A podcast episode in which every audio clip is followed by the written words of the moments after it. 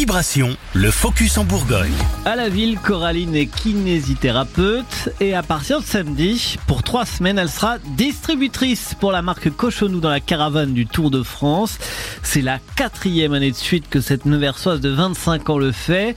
Chaque jour, elle distribue aux spectateurs en bord de route des goodies. En trois semaines, ce seront 7 tonnes de saucissons et 100 000 bobs qui auront été donnés. On se lève assez tôt.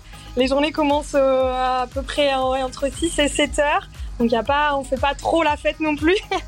euh, ensuite, on prépare donc les, les goodies qu'on va donner euh, chaque dans la journée. Nous, vu que c'est du saucisson, on doit faire les réapprovisionnements en fait tous les matins. Ensuite, on se rend sur le parking caravane. C'est là où en fait toutes les caravanes se donnent rendez-vous euh, au niveau de la ville de départ pour en fait commencer le cortège. Ça, c'est le, le, bon moment convivial où on retrouve euh, tous les autres caravaniers en fait qu'on voit tous les jours. Il y a le café, il y a tout ça, il y a la Corée. Puis après, donc on part souvent aux alentours de 11 h et on arrive c'est 15 h 15 à 16 h selon les étapes, selon la longueur. Et puis bah, après les étapes, il y a bah, du coup le retour à l'hôtel où là il faut du coup ranger les voitures, on les nettoie aussi.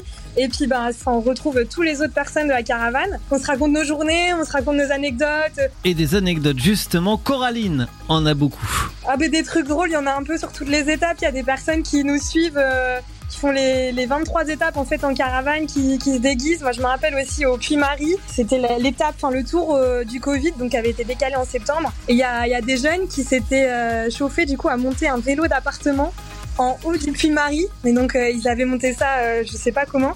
Et dès quand on passait, ils étaient déguisés en licorne et ils faisaient du vélo. Ils étaient cinq à faire du vélo d'appartement comme ça, tout en haut du Puy-Marie. Donc vraiment c'était énorme.